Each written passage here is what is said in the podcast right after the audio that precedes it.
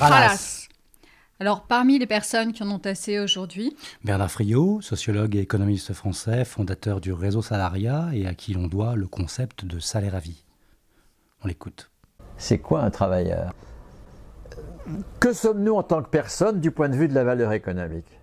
Est-ce qu'on est, euh, étranger à cela? Est-ce que cette, la valeur est un monopole de la bourgeoisie qui, au doigt levé, et quand ça l'intéresse, nous embauche, nous licencie, ou bien nous fournit, nous achète euh, et, et, et, et, nous prête. Ça, c'est pour les travailleurs indépendants que, qui sont superbement exploités euh, par, la, par les capitalistes prêteurs, acheteurs ou, ou fournisseurs.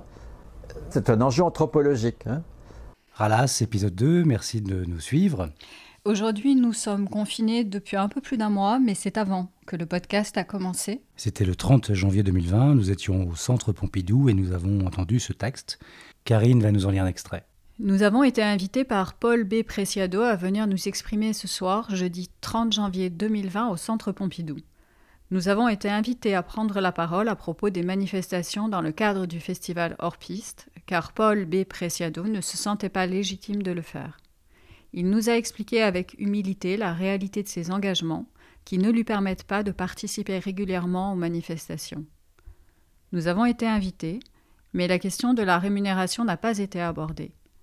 Invités à réagir dans les deux heures, pondre une prise de parole ou improviser un débat, nous avons été invités, mais les travailleuses et travailleurs en lutte du Centre Pompidou sont mieux placés que nous pour s'exprimer ce soir. Nous avons été invités, et nous venons vous dire, ne nous invitez pas, rejoignez-nous.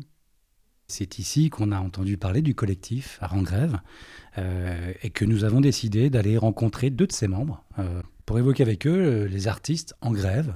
De quoi s'agit-il? Comment font-ils? Qui sont-ils? Émilie.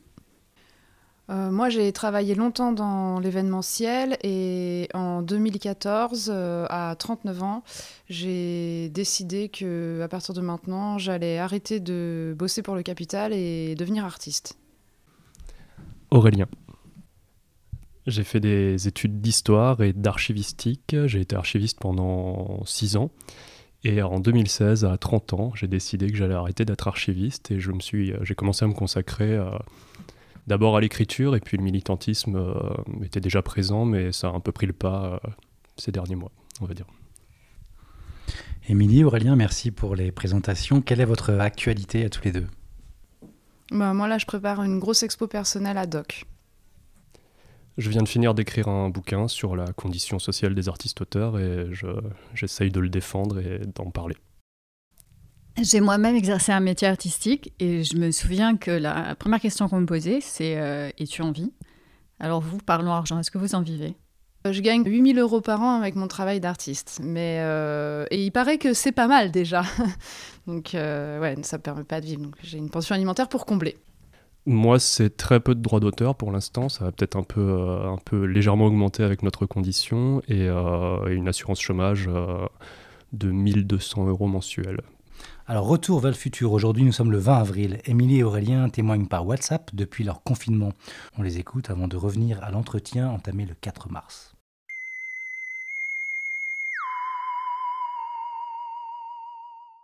Ce confinement, c'est d'abord pour moi l'impossibilité de faire visiter ma première grande exposition personnelle, puisque le vernissage a eu lieu le 12 mars, le même soir que l'annonce de la fermeture des écoles par Macron. Du coup, je suis rentrée chez moi et j'ai commencé à expérimenter un journal vidéo. Et finalement, à mesure que je travaille sur cette recherche, je me rends compte que c'est l'essentiel de ma pratique. Par ailleurs, ce confinement, c'est l'occasion de tester une sorte d'intermittence, en tout cas une sorte de chômage pour les artistes-auteurs, ou quelque chose en tout cas qui s'y rapproche. Donc finalement, euh, plus que jamais, je peux dire que oui, les artistes-auteurs ont besoin d'une intermittence. Oui, je me retrouve confinée à m'occuper mieux que jamais de, mes enfants, de ma maison, à m'occuper aussi euh, des personnes euh, qui sont dans le besoin en bas de chez moi, à retrouver une solidarité aussi au sein de mon immeuble, au sein de mon quartier, tout en explorant ma forme artistique Quand le confinement sera terminé, euh, je pense qu'il y a beaucoup de choses qu'on a pu expérimenter au moment du confinement euh, qu'il faudra euh, continuer à exiger. Cette crise sanitaire, pour les artistes-auteurs, ça change tout, et en même temps, ça change rien. Ça change rien parce qu'on continue de bosser, je pense notamment aux auteurs. L'écriture, c'est quelque chose qui se fait ordinairement dans le confinement, et sur ce plan, il n'y a pas de rupture majeure. Mais ça change tout parce que pour que cette activité concrète devienne du travail, c'est-à-dire pour qu'il y ait validation et rémunération, quand on est artiste-auteur, ça passe uniquement par l'échange marchand ou par la vente de prestations. Et de ce point de vue-là, comme l'économie culturelle est à l'arrêt, bah c'est la merde. Les circonstances exceptionnelles qu'on traverse font que le podcast qu'on a enregistré il y a un mois et demi, c'est-à-dire à peu près dix jours avant le début du confinement, est d'une actualité totale. Et je pense que son écoute va être très intéressante pour la suite. Art en grève est composé de travailleuses et travailleurs de l'art et de collectifs euh, engagés dans les luttes sociales et politiques. Quels sont les membres d'Art en grève les plasticiens, les auteurs, les comédiens. On a pas mal d'intermittents dans le collectif. Euh, un collectif euh, qui s'appelle La Permanence, qui est plus dans la chorégraphie. Euh, donc les installatrices et installateurs d'exposition, les précaires des musées, enfin les, les, bibliothécaires. La, première manif art en grève le 5 décembre, on a même un agent du ministère qui est venu défiler sous nos banderoles du ministère de la Culture. Alors les manifestations, c'est un des moyens d'action que vous privilégiez. Et en ce qui concerne la grève des artistes, comment faites-vous avec euh, d'autres moyens pour la rendre visible? Supposer qu'on ait été 5000, euh, 5000 euh, artistes à arrêter le travail, ça n'aurait pas eu un impact fondamental comme comme peut l'avoir euh, l'arrêt de travail chez la, à la RATP, à la SNCF euh, ou autre. Donc euh, la première chose, ça a été de se rendre visible, déjà de faire un truc un peu qui tape, quoi, en grève sur ce fond jaune. Il y avait une espèce d'effervescence autour de, autour de collectifs qui ont ensuite signé le premier appel, la Buse, on a parlé de la permanence du côté de la chorégraphie, de l'œuvrière, c'est l'association des installatrices d'œuvres d'art. Euh, voilà, donc il y avait une espèce d'effervescence, d'ébullition euh, politique et euh, autour de la question des droits sociaux, autour de la question du travail artistique justement, et, tout à coup, quelqu'un a émis l'idée de, de faire une action pour, le, pour, le, pour la grève, qui, enfin, pour le mouvement social qui s'annonçait le 5 décembre. Donc tout à coup, il y a eu un, un mot d'ordre qui a circulé comme ça parmi ces collectifs. on fait une réunion grève. Voilà, je ne sais pas qui a lancé ça, ça, ça c'est sorti.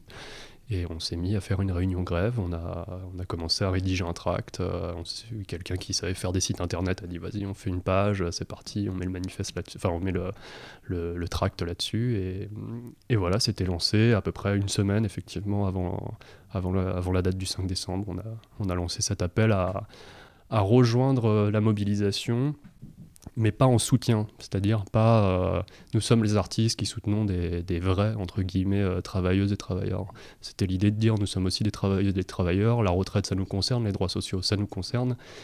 On y va en tant que travailleuses et travailleurs, on n'y va pas en tant qu'artistes qui soutiennent euh, des gens en lutte, on est aussi en lutte. Est-ce que l'art c'est du travail? C'est ce que vous affirmez en vous présentant comme étant des travailleuses et des travailleurs de l'art. Est-ce que vous pouvez nous expliquer davantage ce en quoi consiste ce travail artistique? Là, il y a la position du mot travail avant, avant le mot art euh, qui, qui détonne un peu. Mais euh, celui qu'on met pas, mais qui est présent en permanence à l'heure actuelle, c'est commerce artistique, que je trouve euh, au moins aussi violent et en tout cas assez peu désirable. Donc l'idée, c'est aussi de mettre, de mettre en lumière le fait qu'aujourd'hui, on est plutôt dans on parle d'art, mais on parle pas, on parle pas de la façon dont l'art est validé, dont l'art est effectivement quantifié aujourd'hui, et tout passe par des, relations marchandes et par des, processus commerciaux, ce qui s'explique par, euh, la mise en place du droit d'auteur au moment de la Révolution française, en tout cas pour ce qui est de, la France, où on va essayer de sortir de, l'académie euh, ou, de, la misère, puisque c'était académie ou misère en gros. Euh, en instituant le droit d'auteur, qui est une solution, qui est un progrès à une époque. Euh, en 1791, c'est la première loi sur le, sur le droit d'auteur qui est présentée par euh, le député Le Chapelier.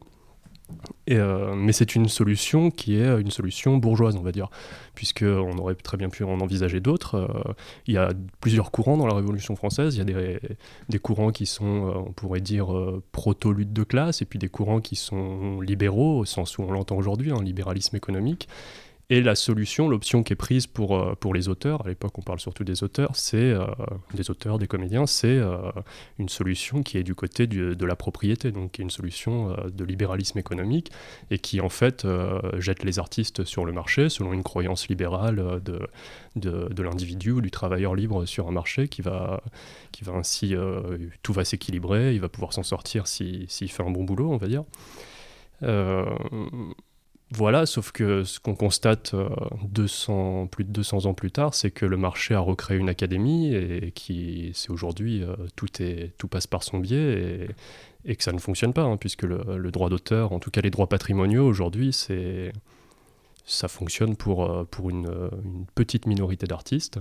Et puis ça façonne, ça, on le, on le, constate, euh, on le constate régulièrement, ça façonne la production artistique, ça façonne les formes également, ça, commande aux formes artistiques. Et c'est un, des enjeux de parler de travail artistique, c'est pour de sortir du commerce artistique. Enfin, de voir comment on peut en sortir en tout cas. Alors, comment vous en sortez? Moi, j'ai toujours travaillé en indépendante, en freelance, inscrite à la Maison des artistes. Euh, et pendant de nombreuses années, euh, travailler, c'était euh, être 100% euh, dans le projet en cours, en fait, avec toujours un commanditaire. souvent dans le milieu de la mode, de la communication, l'événementiel, faire des fêtes pour des marques, des choses comme ça. Donc voilà, avec, enfin, pour moi, travailler, c'était bah voilà, accepter d'être réveillé jour et nuit enfin bosser sans cesse et puis euh, mais je gagnais beaucoup d'argent mais et je facturais tout et je me sentais très libre. Et quand j'ai décidé d'être euh, plasticienne et de ne faire plus que ça euh, j'ai vraiment pensé que ce serait facile que j'irais voir des galeristes et que je continuerais à tout donner et que ça marcherait. Je voyais pas pourquoi tout d'un coup ça marcherait plus. Et bon ça ne s'est pas passé comme ça. Et et je me suis posé beaucoup de questions sur la valeur de ce que je produisais à partir de ce moment-là.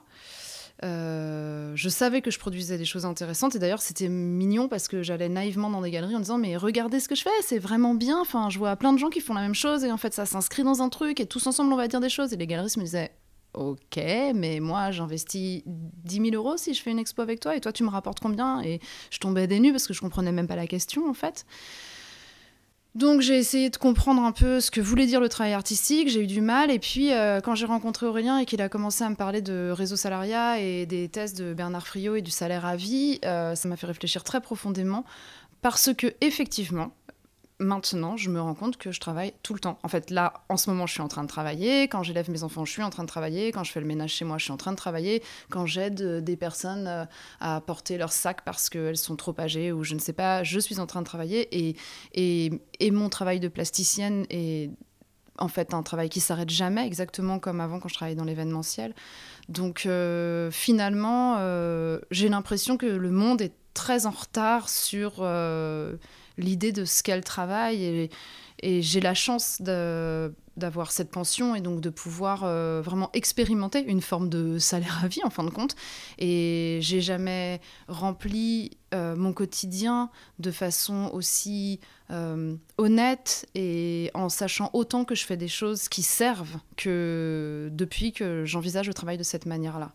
Mais bon, c'est difficile à faire comprendre à des personnes qui sont salariées. Hein. Alors, pourquoi la question du travail est-elle si peu abordée au sein de la gauche radicale parce qu'on est euh, crispé sur la question de, du partage des richesses et de la redistribution des richesses produites et euh, absolument pas préoccupé, ou en tout cas euh, on se sent peut-être pas l'élan d'aller contester la définition du travail telle qu'elle a été posée dans le capitalisme euh, tout ça c'est en lien hein, quand on parle du travail artistique et du sens du travail. Euh, aujourd'hui, euh, j'ai l'impression que l'augmentation du nombre d'artistes, plasticiennes, plasticiens, écrivaines, écrivains, beaucoup de gens se tournent vers l'écrit notamment, n'est pas tendue au fait que les êtres humains sont de plus en plus poète, rêveur, artiste ou je sais pas quoi, mais tout simplement c'est une espèce de c'est une espèce de soupape de décompression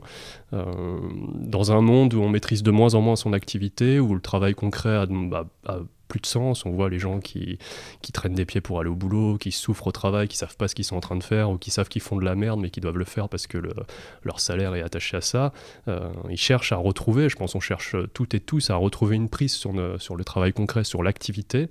Et l'art est encore perçu, euh, malheureusement à tort, hein, quand on voit la réalité, euh, la réalité des choses, c'est pas vraiment le cas, mais encore, encore perçu comme un espace où on a la maîtrise de ce qu'on fait et où il y a un sens à ce qu'on fait et que même tout est articulé autour du sens de ce qu'on fait. Euh, quand on commence à essayer de se professionnaliser en art, on se rend compte qu'on est tout aussi dépossédé du sens de ce qu'on fait que dans, dans, un emploi traditionnel. Quoi. Euh, voilà, donc, euh, mais ça, c'est dû aussi à la nature, à la mécanique capitaliste, hein, pour, euh, pour être très technique, pour pas rentrer dans des considérations morales, qui veut que la finalité de l'activité économique et la finalité donc du, travail, de l'activité humaine, soit simplement de dégager une rente la plus élevée possible ou de valoriser des titres, des titres financiers ou des, des titres de propriété d'entreprise, et qui nous rend totalement, en tout cas qui rend les les propriétaires évidemment, mais également les, managers, euh, qui les rend totalement indifférents à, la nature du travail concret, à son utilité, à est-ce que c'est nocif pour l'environnement ou pas nocif, on s'en fout puisqu'à la fin, tout ce qu'on va regarder, c'est euh, le résultat, euh, c'est le résultat financier, c'est le profit. Et euh, donc tout ça euh, nous amène à, perdre totalement prise sur notre quotidien, sur l'activité humaine, sur, euh, sur ce truc un peu fondamental qu'est le travail, qui est une espèce d'activité de, de, formation et de, de transformation de, de, notre humanité en fait. Voilà, on a perdu, on a perdu prise, on ne sait plus pourquoi on fait ça, si ce n'est pour pouvoir payer un loyer à la fin de, à la fin de son mois. Donc on est tellement dans une souffrance vis-à-vis de ça qu'on cherche des, des, échappatoires. Parfois c'est l'art qui nous paraît comme un, qui nous paraît un havre. Et puis on déchante, on déchante en général. On va rentrer un peu dans le dur, dans des considérations techniques. Est-ce que vous pouvez nous expliquer ce en quoi consiste le statut d'artiste-auteur euh, cette catégorie artiste-auteur, c'est une catégorie de la sécurité sociale. C'est pas un statut à proprement parler, c'est un régime social du côté de la Sécu. Euh, voilà, qu'on a appelé euh, au moment de la fusion de deux régimes, c'est-à-dire d'un côté euh, celui des peintres, graveurs, sculpteurs, et de l'autre côté celui des, des, gens du, des gens de lettres, quoi, des, gens du livre. On a fusionné leurs leur régimes sociaux, et c'est devenu le régime des artistes-auteurs, qui est lui-même depuis 75, depuis cette date, adossé au régime général, c'est-à-dire au régime des salariés. Donc voilà, c'est comme les intermittents, du côté de la Sécu en tout cas, pas du côté de l'assurance chômage, mais du côté de la sécurité sociale c'est euh, à peu près les mêmes droits, à les mêmes droits, avec des conditions d'accès un peu aménagées, un peu spécifiques que euh, les salariés, donc que les intermittentes et les intermittents. Voilà, donc euh, en, termes de, en termes de conditions, la Sécu reconnaît une proximité totale entre les gens qui écrivent, les gens qui font des arts plastiques, mais on a également des graphistes qui sont inscrits à, à la Maison des Artistes, donc qui sont artistes-auteurs, on a des des autrices et des auteurs qui ne travaillent pas du tout dans la littérature, qui sont dans l'audiovisuel, qui sont dans le cinéma, et qui sont pas, euh, pour le coup, euh, qui n'ont pas le, fameux régime de l'intermittence, euh, mais qui sont artistes-auteurs aux, yeux de la Sécu. voilà, il y a des photographes aussi. Et le droit d'auteur, qu'est-ce que c'est? Le droit d'auteur, c'est le droit je ne sais pas si c'est dit, si je crois que dans la première loi sur le droit d'auteur, ils utilisent le mot sacré, mais ils l'utilisent beaucoup à l'époque sur, concernant la propriété et également pour la propriété intellectuelle, et c'est le droit pour, euh, pour la personne qui est signataire de l'œuvre de, de jouir de l'exploitation de cette œuvre. C'est-à-dire on lui reconnaît le droit euh, là, je parle, puisqu'en fait, le droit d'auteur est divisé en deux, euh, on va dire, deux concepts. Il y a les droits moraux, c'est-à-dire la maternité, paternité de l'œuvre, le, fait que l'œuvre est inaliénable, etc. Ça, moi, on peut en discuter, on peut les aménager. Il y a plein de choses intéressantes à faire, mais je n'y vois pas d'inconvénient. Et puis, il y a les droits patrimoniaux. C'est les droits qui rapportent de l'argent. Donc, en vertu d'une propriété, on est propriétaire d'une œuvre, œuvre, on est signataire. C'est ça le terme exact. En vertu de ça, on a le droit de tirer un revenu de l'exploitation marchande de l'œuvre. Simplement, comme euh, on est euh, un individu euh, isolé, on n'a pas, on n'a aucune maîtrise de l'accès au marché, on ne sait pas comment faire, on ne sait pas comment, on peut pas financer son propre livre, à moins d'avoir déjà un capital économique assez important. Donc on doit s'en remettre à un intermédiaire. Et cet intermédiaire, groupe d'édition ou, ou, je sais pas quoi, ou galerie marchande, va avoir les clés en fait les clés d'entrée au marché, dans le marché, et donc va être en mesure d'imposer ses conditions à l'individu libre, qui n'est plus libre du coup. Voilà, c'est une, une, forme de propriété lucrative, euh, c'est-à-dire euh, d'une propriété euh, dont on tire un revenu au même titre que le fait d'être propriétaire d'une société. Voilà. Est-ce que ça suffit pour vivre? Moi, par exemple, euh, je touche 200 euh, euros par an euh, de droits d'auteur, basta. Donc c'est cool. C'est un petit, c'est un, chouette resto avec mes filles, quoi. Mais ça, ça suffit pas pour vivre, évidemment. Et donc, par exemple, quand j'interviens en milieu scolaire en tant qu'artiste pour faire une classe à projet artistique et culturel, pendant 20 heures sur 10 semaines, je touche 600 euros en droits d'auteur sur lesquels je dois payer mes charges. C'est-à-dire que je, paye euh, mon brut avec mon net. Donc euh, c'est tout ça qu'il faut euh, réinterroger et se rendre compte que, en fait, ça n'est pas logique. En fait, si je décidais de vendre une œuvre et que je fais une facture et qu'elle m'est donc payée, bon là, ok, c'est le droit d'auteur. Et si après cette œuvre est exploitée à la télévision ou j'en sais rien et que je touche un petit quelque chose parce que c'est moi qui l'ai créé, ok, je touche un petit quelque chose, c'est chouette, mais enfin je sais pas, il est tous ces gens qui travaillent dans leur bureau et qui pondent des rapports et qui vont euh, euh, ensuite, après avoir pondu leur rapport, euh, ils sont pas payés en droit d'auteur, quoi. Hein. Donc voilà. La Buse est un réseau qui s'intéresse aux conditions des travailleuses et des travailleurs de l'art. Elle questionne l'économie de l'art en tant que milieu de travail, la rémunération de ses acteurs et leur statut. Autant de questions abordées dans le rapport de Bruno Racine, qui a été remis au ministère de la Culture en janvier 2020. Qu'en avez-vous pensé?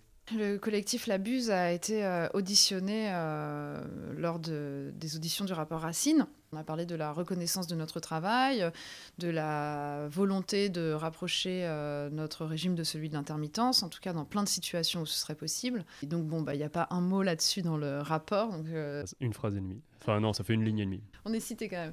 Enfin, voilà. Et puis, donc, on l'a lu, on l'a lu en collectif, encore une fois. Donc, euh, on l'a lu tous ensemble, on l'a arpenté lors d'un atelier. Et, donc les conclusions qu'on en a tirées, euh, c'est que ce rapport Racine préconise encore plus de champs euh, au privé, encore plus de, droits d'auteur. Enfin, dans ce rapport Racine, on voit pas du tout le problème de demander à l'artiste d'être performant euh, sur le marché.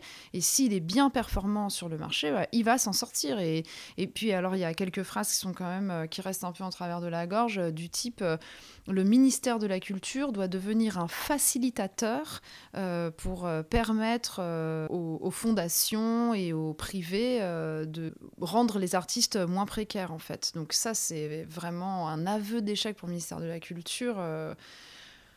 Bah, le rapport Racine, ouais, il est intéressant, euh, il est intéressant à lire. Enfin, c'est, insupportable à lire, mais euh, à analyser en tout cas euh, quand on, arrive à débrouiller tout ce bordel, puisqu'il est, c'est un truc un peu confus où on sent qu'il y a plusieurs voix qui parlent et qu'on essaie chacune de glisser leur petit truc. Mais globalement, ce qu'il en ressort, c'est que il y a quand même une, une concession sur le fait que ça marche pas. Quoi. Aujourd'hui, ça marche pas, le droit d'auteur, ça fonctionne pas. voilà, la figure de l'artiste est en crise, ils le disent beaucoup. La figure de l'auteur ou de l'artiste est en crise, on ne sait plus trop ce que c'est qu'un artiste, on ne sait plus trop euh, ce que c'est que son périmètre d'intervention, euh, les, dispositifs actuels sont pas très adaptés, le droit d'auteur ça fonctionne pas très bien, machin. Et conclusion, euh, bah, on va rien changer parce que de toute façon, on y croit quand même au droit d'auteur et on voit pas trop ce qu'il pourrait y avoir d'autre. on va l'aménager, on va essayer de trouver des solutions pour quand même que ce soit plus efficace ce fameux droit d'auteur.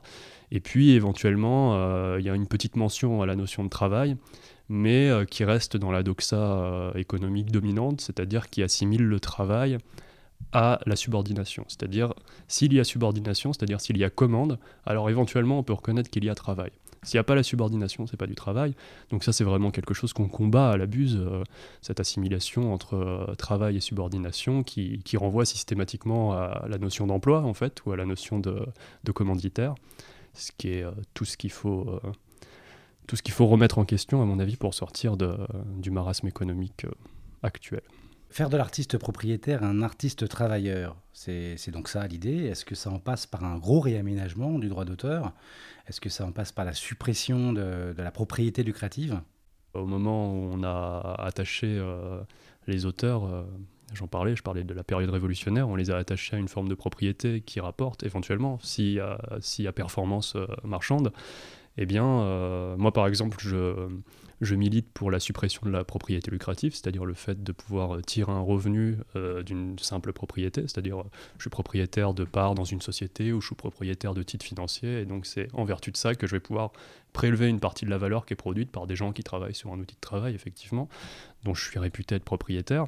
Si on est euh, pour la fin de la propriété lucrative, euh, mais qu'en même temps on se bat pour la défense du droit d'auteur, enfin des droits patrimoniaux, il y a un hiatus, quoi, il y a, quand même un petit problème. Donc euh, moi c'est aussi une, une, recherche, une recherche personnelle où j'essaye de mettre en accord une situation que je vis, où parfois il m'arrive de percevoir des droits d'auteur, rarement, mais ça m'arrive, et, et je suis censé être, euh, je suis censé désirer en percevoir de plus en plus pour me professionnaliser et pour en vivre.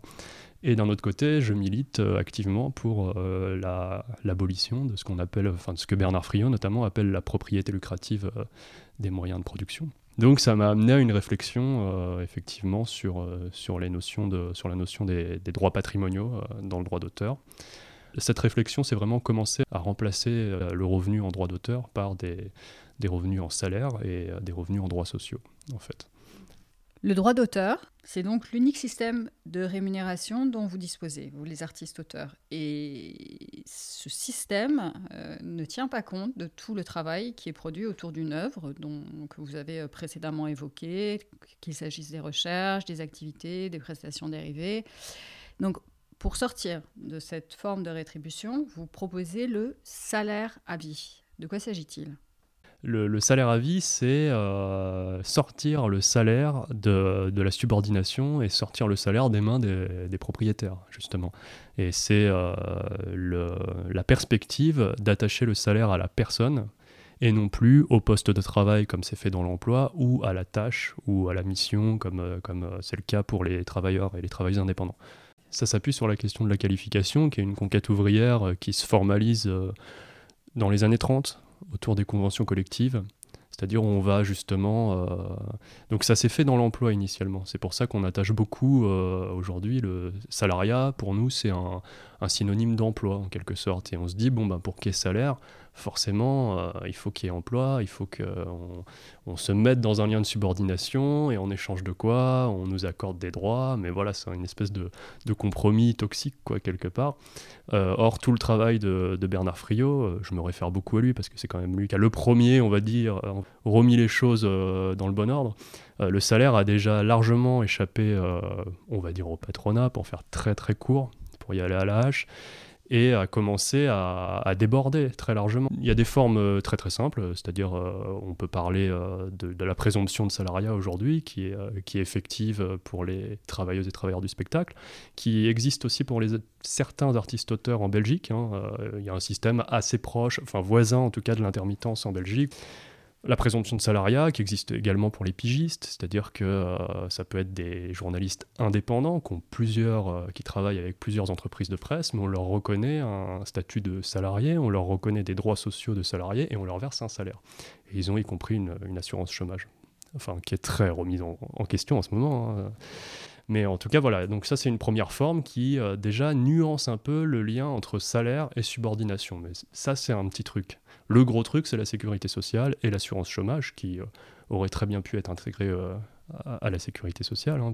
Et la Sécu, euh, qu'est-ce que c'est? En tout cas, c'est ce que c'est la lecture qu'en fait Bernard Friot.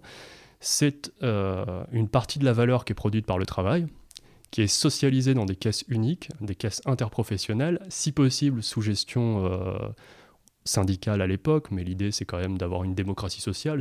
On pourrait imaginer une forme de démocratie sociale où ce ne soit pas que les syndicats qui, aient la main, mais euh, c'est, pas mal aussi, hein, les syndicats, syndicats de travailleuses et travailleurs. Et voilà, c'est une, grosse partie de la valeur économique. On parle de, euh, ça doit être 490 milliards aujourd'hui. Hein. les retraites c'est 320 milliards, et puis il y a encore l'assurance maladie, etc. Qui, près de 500 milliards qui sont euh, mis en commun chaque année pour ensuite, euh, c'est du salaire socialisé qui sert euh, ensuite à faire des, remboursements en nature, ça c'est le remboursement des soins, enfin des paiements en nature, qui sert à payer les fonctionnaires hospitaliers, donc qui sert à faire du salaire direct, qui fait aussi du salaire indirect, puisque euh, les médecins libéraux, les médecins libéraux conventionnés, ben, quand on arrive chez eux, on a une carte vitale, et en fait leur patientèle, elle est solvabilisée, et ils ont un revenu qui est garanti par la socialisation de la valeur dans l'assurance maladie. Donc c'est aussi des indépendants qui ne touchent, qui sont pas salariés à proprement parler, mais qui bénéficient de la socialisation du salaire. Voilà, ça sert à faire plein de choses et ça, ça échappe totalement aux propriétaires lucratifs. C'est euh, c'est un commun et c'est du salaire. Donc le salariat pour les artistes que vous, que vous réclamez en vous inspirant euh, des travaux de Bernard Friot, est-ce que dans le cadre de vos luttes, c'est une fin ou un moyen? Euh, ça va effectivement au-delà de la question du, niveau de vie ou de la, sécurité matérielle qui est évidemment fondamental. Je veux dire, on on peut pas passer outre. Euh, ce serait, ce serait vraiment euh, inconséquent, je trouve. Mais l'idée, c'est bien de, parler de travail artistique, non pas pour se dire bon bah maintenant c'est bon, on est reconnu comme travailleuse et travailleur, c'est formidable. En plus, on a des revenus qui ont sensiblement augmenté, on a des droits sociaux, c'est merveilleux. Non, l'idée, c'est une fois qu'on a ça, commencer le vrai boulot, c'est-à-dire enfin en parler ensemble de ce qu'est le travail artistique. Est-ce que la façon dont ça se fait jusque, ça s'est fait jusque-là, est-ce qu'on a vraiment envie de continuer comme ça maintenant qu'on a peut-être des leviers entre les mains pour, euh, pour changer ça, pour se battre pour changer ça, peut-être pour faire les choses à notre sauce? Est-ce qu'on a vraiment envie de continuer comme ça? C'est la grande question derrière. Oh, c'est pas une question. Derrière la question du salaire. Bon, on sait qu'on n'a pas envie de continuer comme ça. Envie, ça se voit. Mais, hein. Tout le monde est très fâché. Oui, oui, il y a beaucoup de, il y a beaucoup de vol... il, y a, il y a quand même une aspiration énorme à, à changer, mais c'est pas que chez les artistes, hein. c'est colossal. Alors l'autre solution pour les artistes-auteurs, c'est l'extension de l'intermittence? C'est un début de, de, salaire attaché à la personne, qui est limité dans le temps, qui est conditionné, mais c'est un début. Concrètement, quelles sont les conditions d'accessibilité à ce régime de l'intermittence? C'est pas vraiment euh, une condition concrète qui détermine le fait qu'on ait le régime de l'intermittence ou pas, c'est simplement euh, la lutte en fait. Euh, du côté des artistes-auteurs, c'était très disparate pendant très longtemps. Du côté du spectacle, au contraire, c'était, il y a eu des luttes très unifiées et très puissantes depuis 1919. Et pour moi, c'est surtout la capacité à s'organiser pour aller conquérir des, droits sociaux et conquérir euh, du pouvoir collectif sur notre travail, en fait, qui, détermine euh, de savoir si on va tomber dans un régime ou dans l'autre. C'est pas quelque chose de naturel qui, euh, tomberait, qui découlerait naturellement de notre travail concret. Ça, je crois que c'est un mythe. Est-ce que les artistes-auteurs, vous êtes trop isolés pour vous fédérer? Bon, ça c'est euh, aussi un mythe, je trouve.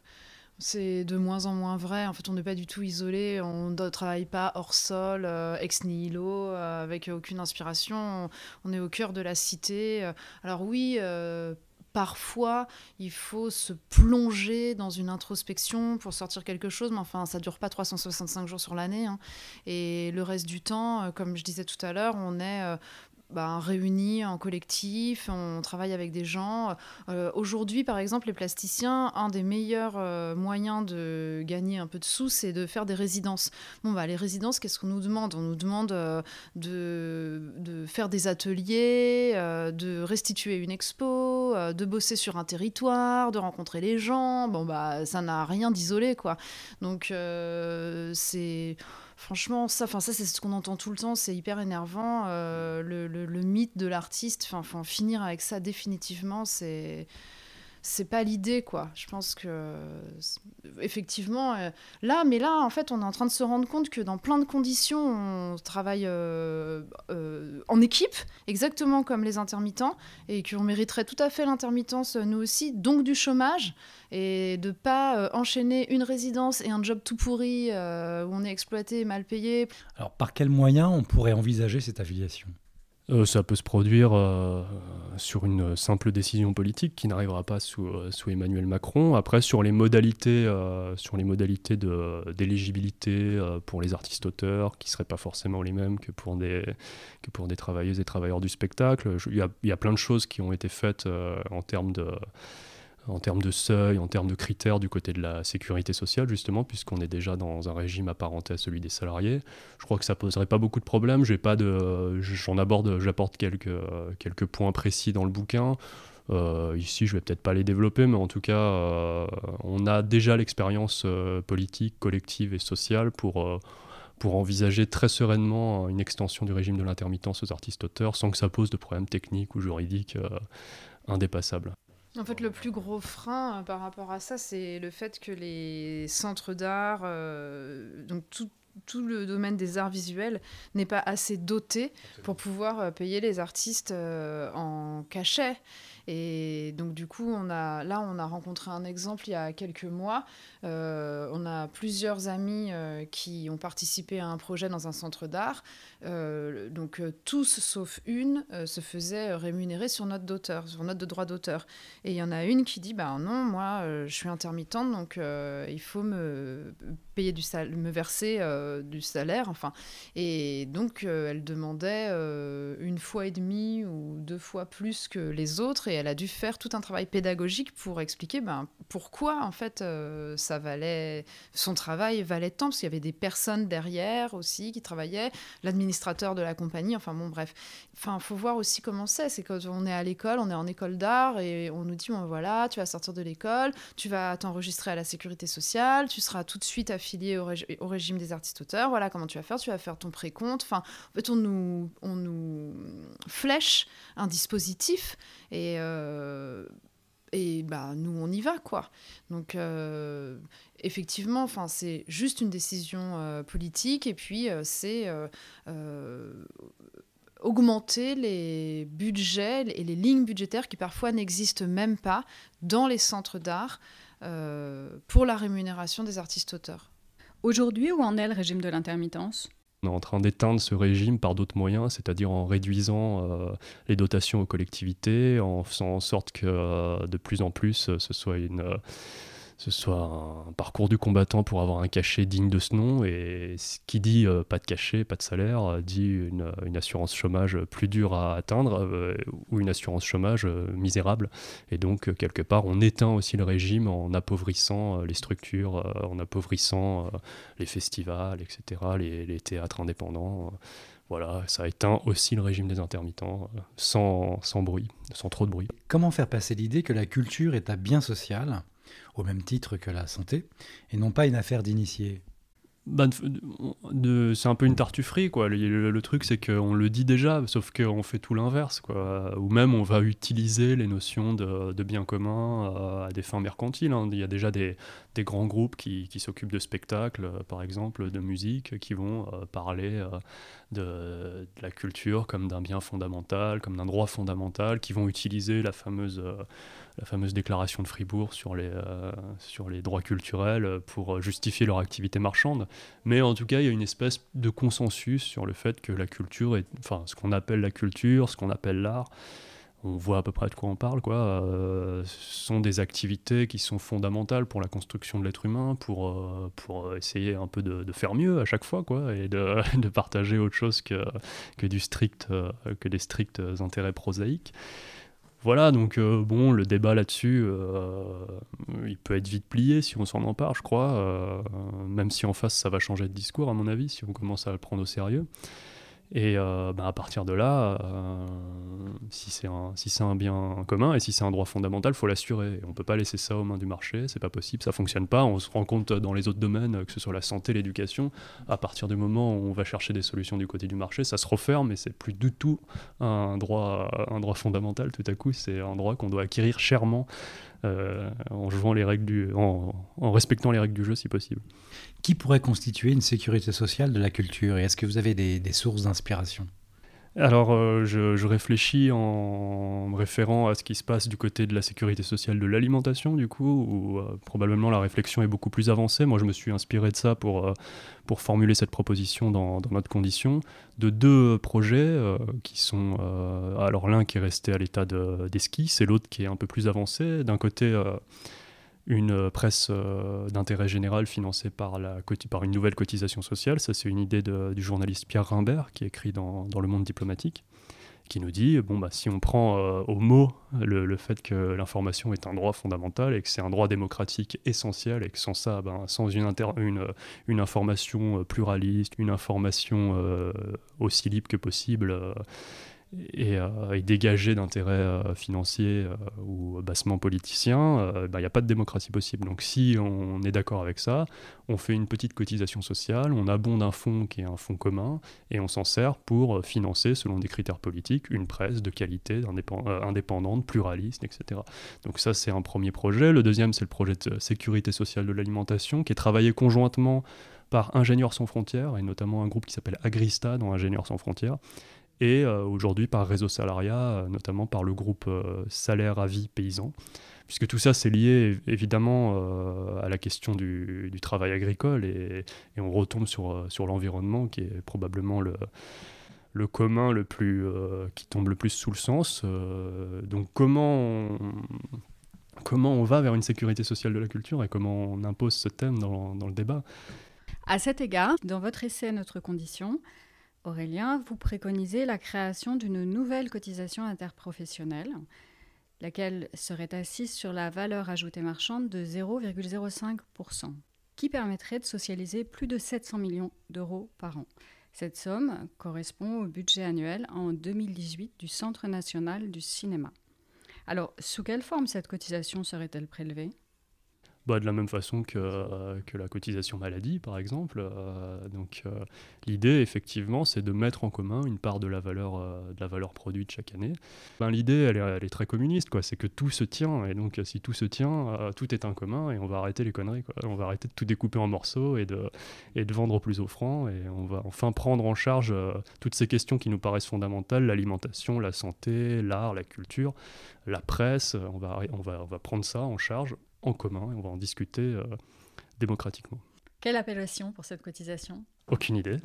la cotisation, euh, cotisation culture, c'est pas terrible, hein, ça fait penser à passe culture. Il faudrait trouver un, il faudrait trouver un truc. En attendant, y a-t-il euh, des alliances possibles pour rejoindre la, la, lutte des artistes? Comment est-il possible d'élargir le champ? Nos camarades de la permanence reviennent de, Bruxelles et nous disent euh, c'est bizarre d'être euh, dans un endroit où il n'y a pas de lutte en cours. Alors oui, évidemment, il y a un discours anticapitaliste, il y a des problèmes, euh, mais il n'y a pas de, de, mouvement social en cours. Et puis après, elle me dit, mais par contre, la cause féministe est toute la question queer, lesbienne est vraiment très représentée. Et ça, j'ai l'impression que le hashtag MeToo et ce qui est en train de se passer avec les femmes, c'est vraiment une possibilité euh, de d'aller crier une rage contre laquelle on ne peut rien opposer en fait. Et c'est un peu la même chose que l'écologie, sauf que l'écologie ça nous dépasse et ça nous fait extrêmement peur. En revanche, la condition des femmes, ça nous dépasse pas et c'est quelque chose que politiquement on peut vraiment acter et on peut en finir avec tous ces abus. Et si ça, on arrive vraiment à le porter, et là pour le coup c'est interprofessionnel, c'est intergénérationnel, c'est toutes les femmes, là il y a vraiment euh, quelque chose à trouver de l'ordre euh, d'une rage qui peut tout changer. Donc euh, oui, les alliances, elles sont euh, au niveau humaniste et pas au niveau de la catégorie professionnelle. Et mon expérience me fait dire que euh, le droit à l'errance et le droit à un moment donné, pendant une période de sa vie, à rentrer en introspection et pouvoir se dire artiste ou un autre mot qui reste à trouver dans les décennies à venir, euh, bah, c'est un droit à les conquérir en fait. Chacun d'entre nous euh, peut à un moment donné euh, arrêter sa cadence, qu'il soit médecin, qu'il soit boulanger, qu'il soit paysan, et aller chercher autre chose à l'intérieur de soi. Et forcément, un truc sortira de ça qui sera bah, probablement un bien commun.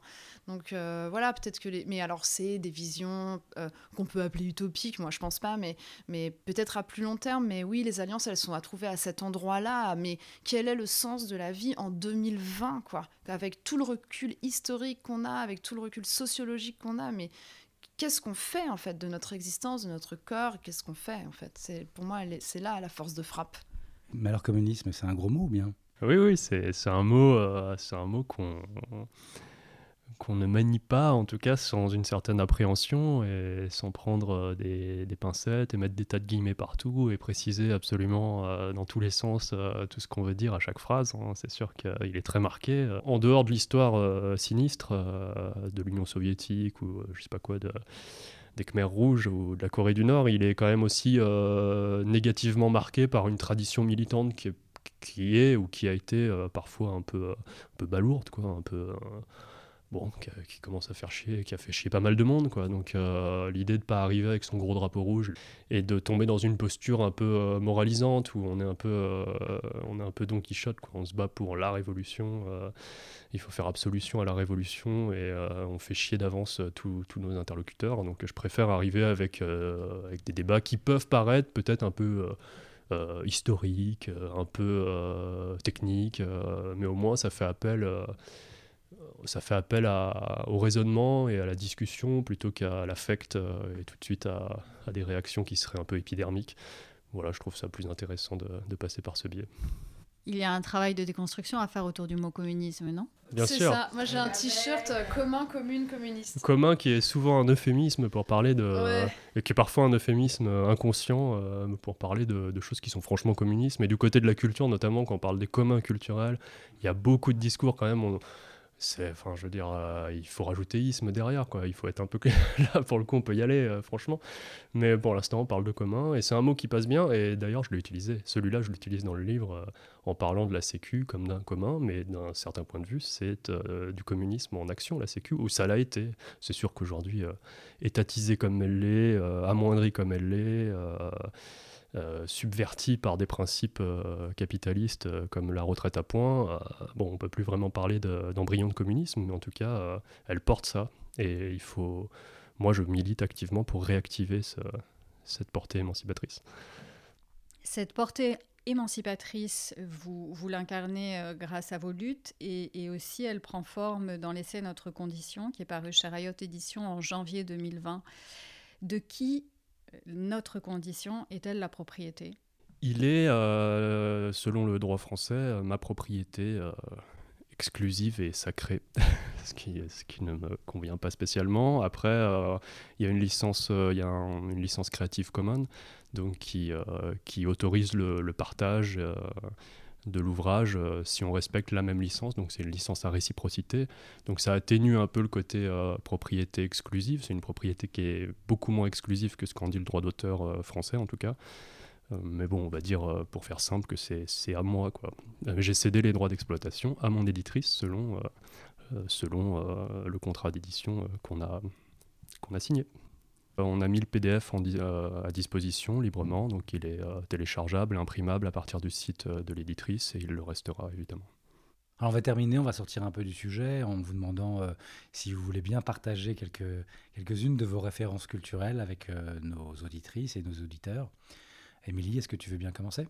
Moi, je recommande la lecture des BD de Liv Strömskit qui est une autrice euh, suédoise, je crois, enfin en tout cas euh, d'un pays scandinave, et qui dit très clairement euh, Je suis féministe, je suis anticapitaliste, mais en même temps je suis blanche et privilégiée, donc j'ai du coup la possibilité de vous le dire. Et c'est vraiment incroyable, toutes ces BD sont folles, donc du roman graphique. J'aime aussi énormément une autrice belge qui s'appelle Aurélie William Levaux et qui part de l'intime pour aller vers le politique. Moi, c'est vraiment ça, en fait, que je trouve très intéressant, c'est de partir d'une rage intime, de se rendre compte qu'elle a des résonances dans le politique et d'y aller avec la même rage que celle qu'on avait quand on était ado pour dire euh, ferme ta gueule à son père. Et euh, de réalisme euh, capitaliste de Mark Fisher, parce que c'est un auteur qui, du coup, s'est suicidé peut-être du fait de sa clairvoyance, malheureusement, mais en tout cas, qui prend dans la culture populaire des extraits de films pour nous montrer à quel point aujourd'hui, on est plus capable d'envisager la fin du monde que la fin du capitalisme. Moi, ce qui m'intéresse beaucoup, que ce soit dans, le militantisme ou dans l'art, on va dire, c'est euh, c'est un peu la fougue et c'est le, l'audace d'aller parler d'égal à égal avec des gens qui nous parlent toujours de haut en fait. Et donc c'est pour ça que je, euh, bah, je, ne vois pas de franchement de communisme dans Booba mais j'apprécie euh, j'apprécie ça chez, cette, chez cet auteur que je, trouve que c'est un, un, super auteur euh, j'apprécie euh, euh, cette espèce d'arrogance euh, de dominer qui dit, il a une phrase à un moment, il dit je suis arrivé en baissant les yeux, je vais les gifler en partant. Moi, c'est un truc qui me qui m'intéresse, une recherche qui m'intéresse. Chez Bernard Friot, dans un autre style, moins moins street, il y a aussi cette, cette, fougue et cette envie d'aller au carton et de dire maintenant on va arrêter de s'excuser et de regarder nos pieds à chaque fois qu'on a une idée. On va y aller et on va proposer notre lecture de l'histoire qui est tout aussi valable que le récit que nous fait la classe dirigeante. On y va. C'est aussi quelque chose qui me, qui me touche beaucoup dans, j'en parle dans le livre aussi, le mouvement pour le salaire au travail ménager, dont je m'inspire un peu pour le, pour le sous-titre euh, ou salaire contre le travail ménager, ça dépend des, ça dépend des formules. C'est aussi quelque chose qui m'intéresse dans ce petit mouvement qui était très intello, très théorique et tout, mais qui a eu quand même son importance dans les années 70. Et c'était pareil, c'était des, des, femmes qui, qui, ne regardaient pas leurs pieds, quoi, qui disaient euh, on va pas s'excuser, et même si nos mecs, euh, pour les hétéros en tout cas, euh, préféreraient qu'on reste dans la cuisine, même si nos propres mecs nous dénient cette, cette qualité de productrice, des travailleuses et tout, on s'en fout, on y va, et, et si ça doit nous embrouiller aussi avec eux, ben, on va s'embrouiller avec eux. Quoi. Moi, c'est un truc euh, peut-être un peu vindicatif, mais euh, cette espèce de rage, euh, cette espèce de rage tournée vers une forme d'émancipation, c'est tout, tout, tout, ce qui, tout ce qui est dans ce champ, que ce soit en termes de, en termes de militantisme ou d'art, ça me, ça me touche beaucoup. Mes victoires sont des échecs, mes échecs sont des chefs-d'œuvre. Mes victoires sont des échecs, mes échecs sont des chefs-d'œuvre. De toutes les couleurs, surtout des rouges et des bleus. J'y repars l'offre, j'avalerai pas leurs couleurs. Faut que les matins pour les 11 préfère rouler ma bœuf. J'suis marié à la street, la vie est plus belle à deux. DKR m'a dit En conclusion de l'essai sur le salaire au travail artistique, qui est le sous-titre de Notre condition d'Aurélien Catin, publié chez Riot édition, l'auteur écrit, ouvrez les guillemets, dans un morceau du chanteur Kalash en featuring avec Booba, un vers dit Mes victoires sont des chèques, mes échecs sont des chefs-d'œuvre. Est-ce une fatalité? Fermez les guillemets. C'est l'extrait que vous avez entendu à la fin de l'entretien mené avec euh, Aurélien et Émilie. Quant à l'essai d'Aurélien, euh, vous pourrez le trouver sur le site de Riot Edition en commande ou en PDF. Émilie, elle, présente son journal de confinement filmé sur sa page Facebook. Euh, c'est ici aussi que vous pouvez découvrir l'étendue de son travail artistique. Surtout, n'oubliez pas euh, que nous avons besoin de votre soutien pour euh, poursuivre le podcast et garantir notre indépendance en nous procurant notre propre matériel. Si vous souhaitez nous aider, rendez-vous sur la page Ulule. Merci à celles et ceux qui ont d'ores et déjà contribué. Nous avons atteint 12% de l'objectif que nous nous sommes fixés. Mais ce n'est pas suffisant, donc euh, n'hésitez pas dans la mesure de vos moyens à participer et surtout à partager la page Ulule ainsi que le podcast. Oui, donc la campagne Ulule, c'est important. Vous allez retrouver le lien euh, vers cette page euh, dans, le texte de présentation du podcast. Vous y retrouverez aussi là toutes les références culturelles citées dans le podcast, notamment le livre d'Aurélien et puis la page Facebook d'Émilie. Voilà, vous venez d'entendre Alas, deuxième épisode. On se retrouve prochainement pour un troisième avec une ou un invité.